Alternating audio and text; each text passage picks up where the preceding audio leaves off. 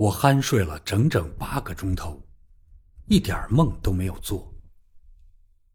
第二天早晨，我下楼吃早餐，见瓦尔特爵士正在一边吃松饼和鱼子酱，一边解读一封加密电报。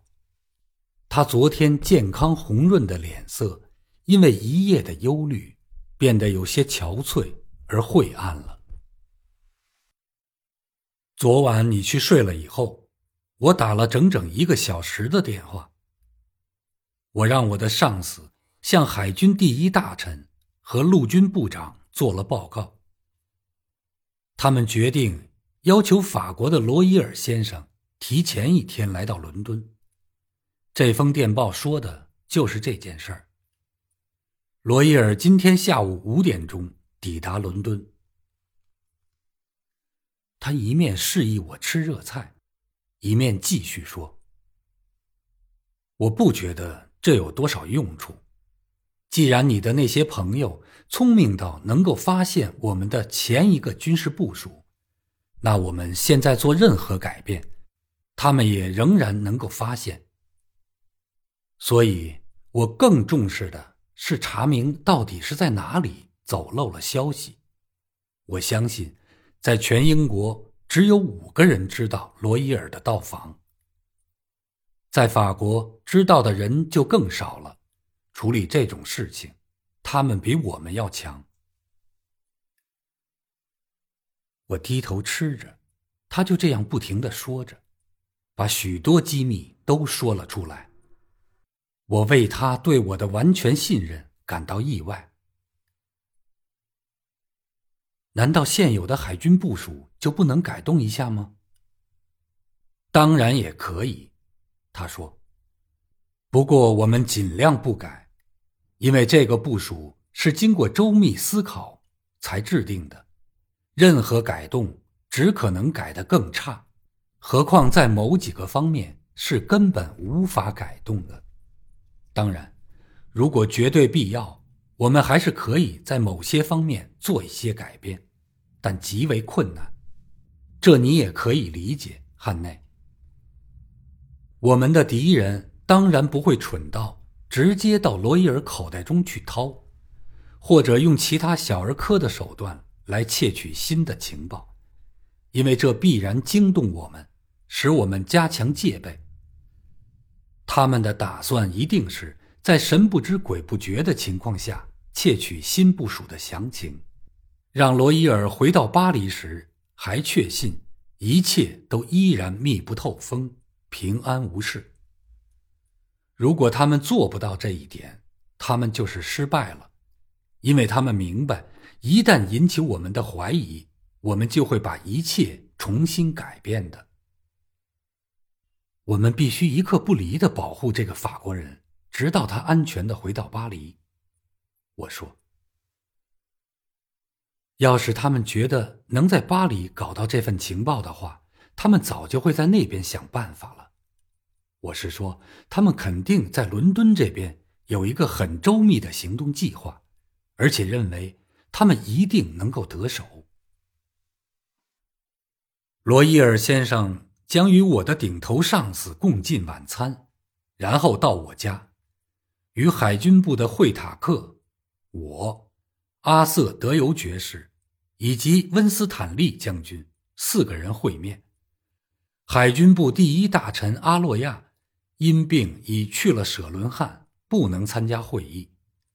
在我家里，惠塔克将把海军部署的新文本亲手交给罗伊尔，然后用汽车把罗伊尔送到波特茅斯，那里有一艘驱逐舰在待命，将把他送到法国的哈弗利港。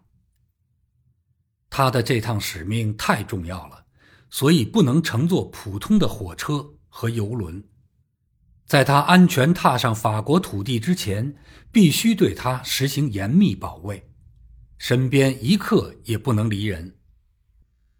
对惠塔克，也将实施相同规格的保卫，直到他见到罗伊尔为止。这就是我们可以做到的最大限度的努力，也很难设想还会出任何纰漏了。但我承认。我现在仍然非常紧张，因为卡洛里德斯遇刺，全欧洲各国的高层都人心惶惶。早餐后，他问我能不能开车，我给了他肯定的答复。那好，那你今天就给我当司机，跟我一起走。你可以穿上哈德逊的衣服，他个头跟你差不多。你已经卷入到事件中来了，所以我们不能再冒险把你留在这里。那些家伙都是些亡命之徒，断不会对我这老头的乡间别墅手下留情的。刚到伦敦时，我买了一辆汽车，开着它在英格兰南部转悠过，对这里的地理和交通早有所了解。我载着瓦尔特爵士。走巴斯大道进城，一路上走得很快。这是六月的早晨，天气晴朗无风，但下午可能会变得闷热。一路上开着车，经过一个个小城里刚洒过水的街道，穿过泰晤士河谷里一座座夏日的花园，倒也十分惬意。十一点半。我准时把瓦尔特爵士送到他在安妮女皇拱门内的家里。管家带着行李和食物，已乘火车先期到达。瓦尔特爵士第一件事就是带我去苏格兰场，在那里见我们的是个警官，他穿着整齐，脸刮得干干净净，样子像个律师。诺，我把波特兰大厦命案的凶手给你带来了。瓦尔特爵士这样介绍我。那人苦笑了一下。这要真是嫌犯就好了，布里万特。我想您就是理查德·汉内先生吧？有一段时间，我们的确对您很感兴趣。你们现在仍然会对汉内先生有兴趣的。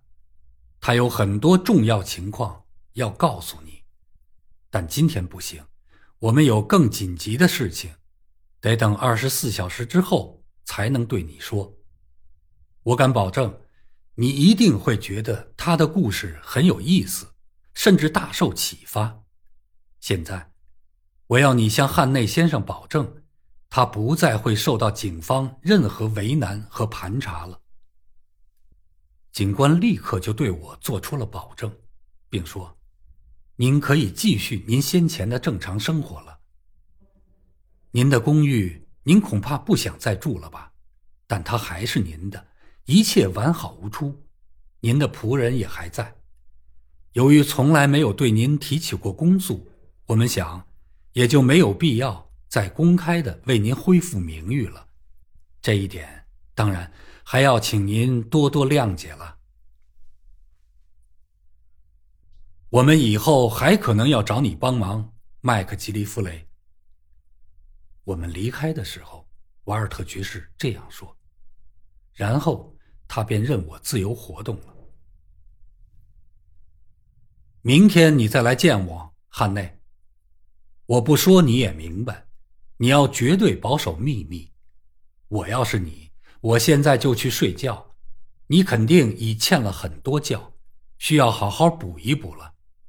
注意，千万别张扬。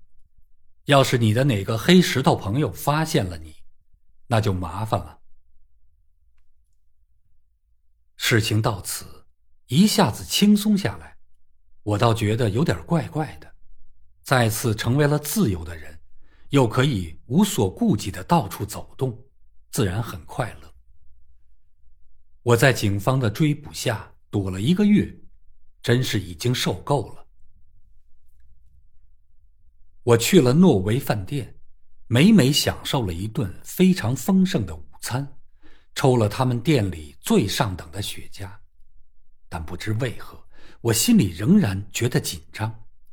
每当有人打量我一眼时，我就惴惴不安，怀疑他们是不是在想着波特兰凶杀案。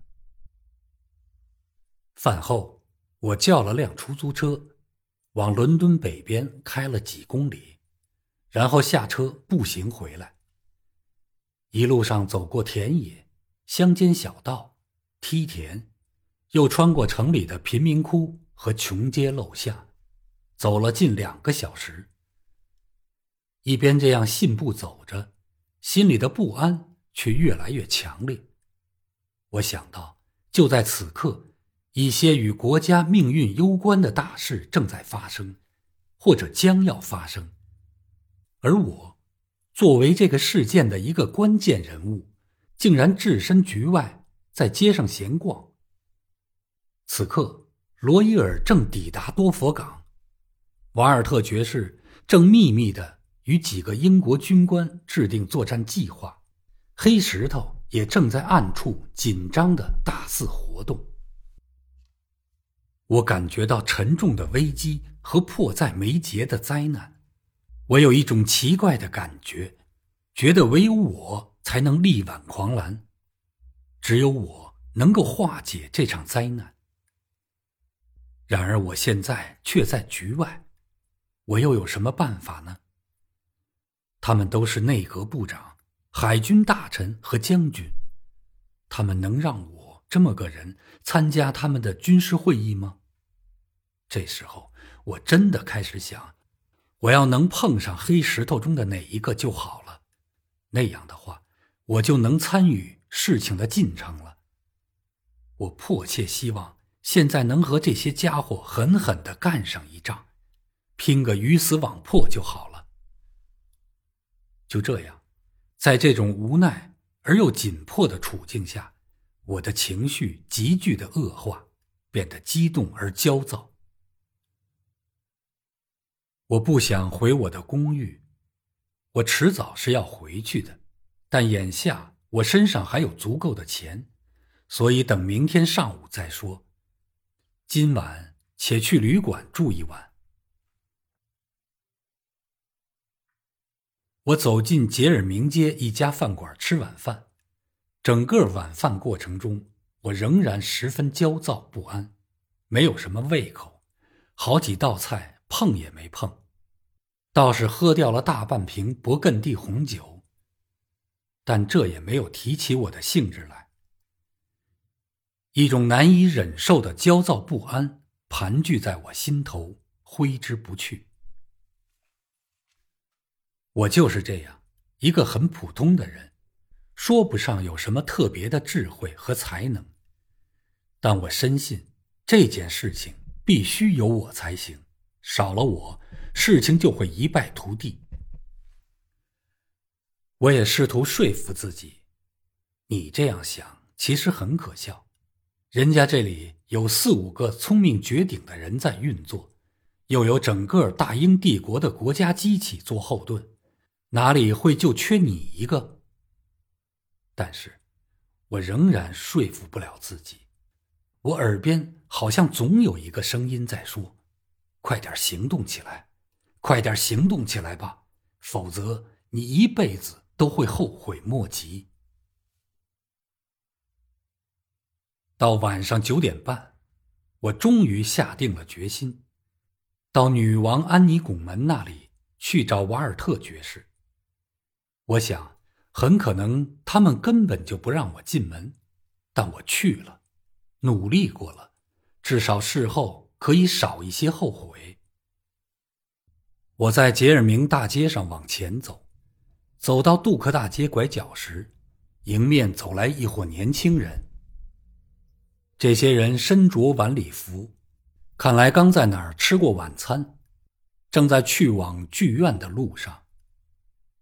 我一眼看见那个莫丢克乔普利就在其中，他也看见了我，马上停下脚步。天哪，凶凶手！他大叫道：“在这儿，大家快把他抓住！他就是汉内，波特兰大厦杀了人的凶手。”他一把抓住了我的胳膊，其他人也一哄而上，围住了我。我本不想惹麻烦，但在烦躁情绪支配下干了傻事。当时一个警察走了过来，我把实情告诉他就好了。即使他不相信，我还可以要求上苏格兰场或邻近的警察局。但当时我觉得我对任何一点时间耽搁都无法忍受，更别说乔普利那张白痴似的傻脸了。于是我脱手甩出一个左勾拳，打得乔普利那小子躺到了水沟里，心里别提多痛快了。接着便是一场混战。那些家伙一齐拥上来，警察也从背后揪住了我，我重重的挨了好几拳。要是公平一点，一对一，让我放开手打，我非把他们都揍扁不可。可我被那个警察从背后拽死了，还有一个家伙用手掐住了我的脖子。在昏天黑地的狂怒中，我听到那个警察问：“到底出了什么事儿？”乔普利被打掉了牙的嘴漏着风，扑哧扑哧地说：“我就是那个凶手汉内。”胡扯！我吼道：“叫这个家伙闭嘴！我建议你别动我，警官先生，我的事儿苏格兰场全知道。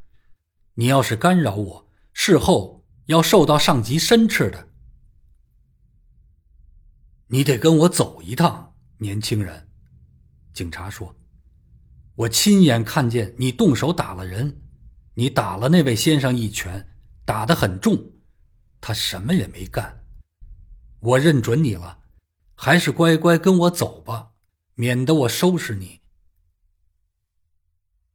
我恼怒至极，而且无论如何也不能再耽误时间了，这使我浑身产生了一股牛劲，一甩身子就把那个警察掀翻在地，同时。把掐住我脖子的那个人也摔倒，撒腿便沿着杜河大街拼命逃跑，只听见身后警笛大作，一伙人紧紧追了上来。我本来就跑得很快，那天晚上更像是长了翅膀，一转眼我就跑过了派尔商场，接着向圣詹姆斯公园跑去，在王宫大门口。我躲开了警察，穿过商场入口附近的车马和人群，朝大桥跑了过去。这时，后面追我的人已被我远远地抛在了马路对面。在公园里开阔的大道上，我加速的往前冲刺。还好，周围没有多少人，更没有人过来阻拦我，我便拼尽全力，一直跑到了安妮女王拱门。我跑进拱门里面寂静的大道时，周围静悄悄的。瓦尔特爵士的家就在大道变窄的地方。门外停了三四辆汽车。我放慢速度跑了几步，迅速的走到门前，心里非常紧张。要是管家不让我进门，或者门开的迟了一点，我就完了。很幸运，他一点儿也没有耽搁。我刚一按门铃，门就开了。我要见瓦尔特爵士。我上气不接下气的说：“我有非常紧急的事。”这管家真是了不起，他脸上的肌肉纹丝不动，拉开门就放了我进去，然后又马上把门关了起来。瓦尔特爵士正忙着，先生，他有指示，不得放任何人进去，你恐怕得在外面等着了。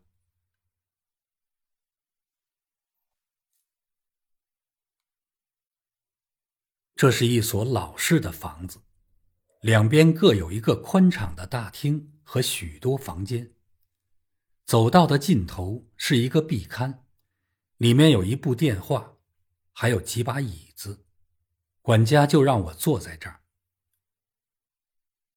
是这样的，我压低声音说：“我现在惹上了点麻烦，但瓦尔特爵士了解情况，我是为他工作的。如果待会儿门外有人找我，你就骗他们说我不在这儿。”他点点头，紧接着便听到门外人声嘈杂，接着门铃大作。管家神情镇定的叫人叹服，他面无表情的打开门，像一尊雕塑一样冷冷的站着，等候门外的人发问，然后他一一作答。他告诉他们这是谁家，主人给了他什么指示等等，一下子把那些人呛在了门外。我待在壁龛中，看了整个这一出表演，真是比任何戏剧都精彩。没过多久，门铃又响了，这一次管家毫不迟疑，立刻拉开门，让了一个客人进来。当这位客人脱下外套时，我认出他是谁了。当今之日。你只要打开报纸或杂志，大半儿就会看到这张面孔。修剪的铁铲一般的花白胡须，坚实有力的嘴唇，粗大的鼻子，以及锐利的蓝色眼睛。我认出了，他就是第一海军大臣阿洛亚。有人说是他缔造了新的英国海军。他从我坐着的壁龛前走过，被领进大厅后面的一个房间。房门打开的片刻，我听见里面低声说话的声音。门关上了，我又一个人待在了外面。我在那里等了二十多分钟，想不清楚下一步该做什么。我心里仍然坚信这件事情。需要我的帮助，但却不知道在什么时候、用什么方式去帮助。我不停的看我的手表，时间到了十点半钟。我心想，会议该结束了，再过一刻钟，罗伊尔就将乘坐汽车奔驰在去普特茅斯港的路上。我正想着，忽然听见铃响，管家应声迎了出来。会议室的门开了，第一海军大臣走了出来。他从我身边走过时，向我这边瞟了一眼，我也回看了他一眼。我们不经意的互相对视了一瞬，就这一瞬，足以使我心脏狂跳起来。我从未见过这位大人物，他也没有见过我。但就在我们对视的一瞬间，他眼睛里微光一闪，表明他认出了我。毫无疑问，就是他眼睛里的这丝火花，这眼神的些微异样，表明他有某种重要的内心活动。所有这些东西的出现都是下意识的，而且转瞬即逝。他继续走了过去，我心头一片狂乱。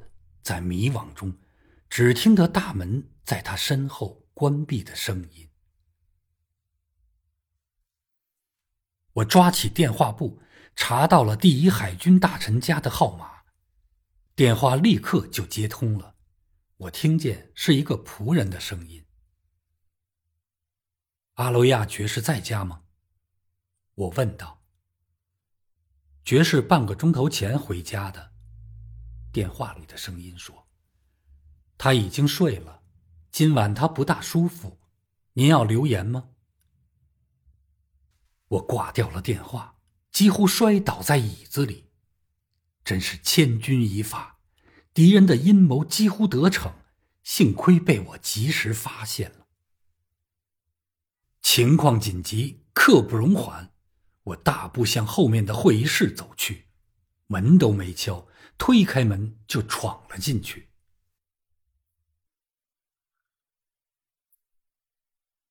圆桌旁坐着的五个人抬起头，惊讶的望着我。他们分别是瓦尔特爵士、陆军大臣德尤，我认出了他，因为见过他的照片。一位清瘦的老人，大概是海军上将惠塔克。还有一位是温斯坦利将军。他前额上的一长道伤疤十分显眼。最后是一个浓眉的矮壮男人，留着铁灰色的胡子，这一定是法国人罗伊尔了。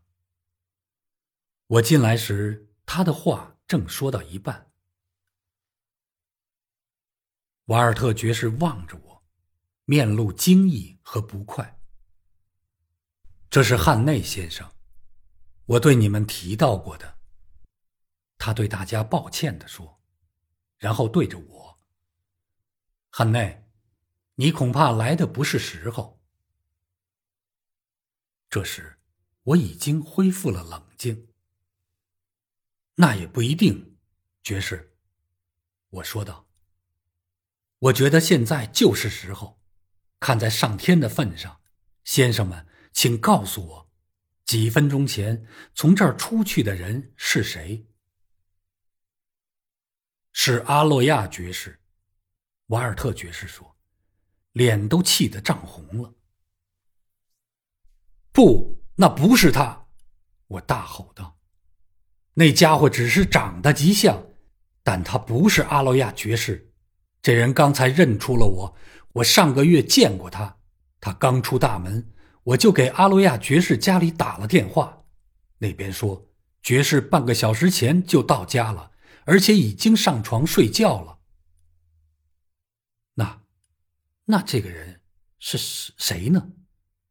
有人嗫嚅的问。黑石头，我叫道，然后。在那个刚空出来的椅子上坐了下来，环顾四周，只见这五位高官面面相觑，震惊的话都说不出来了。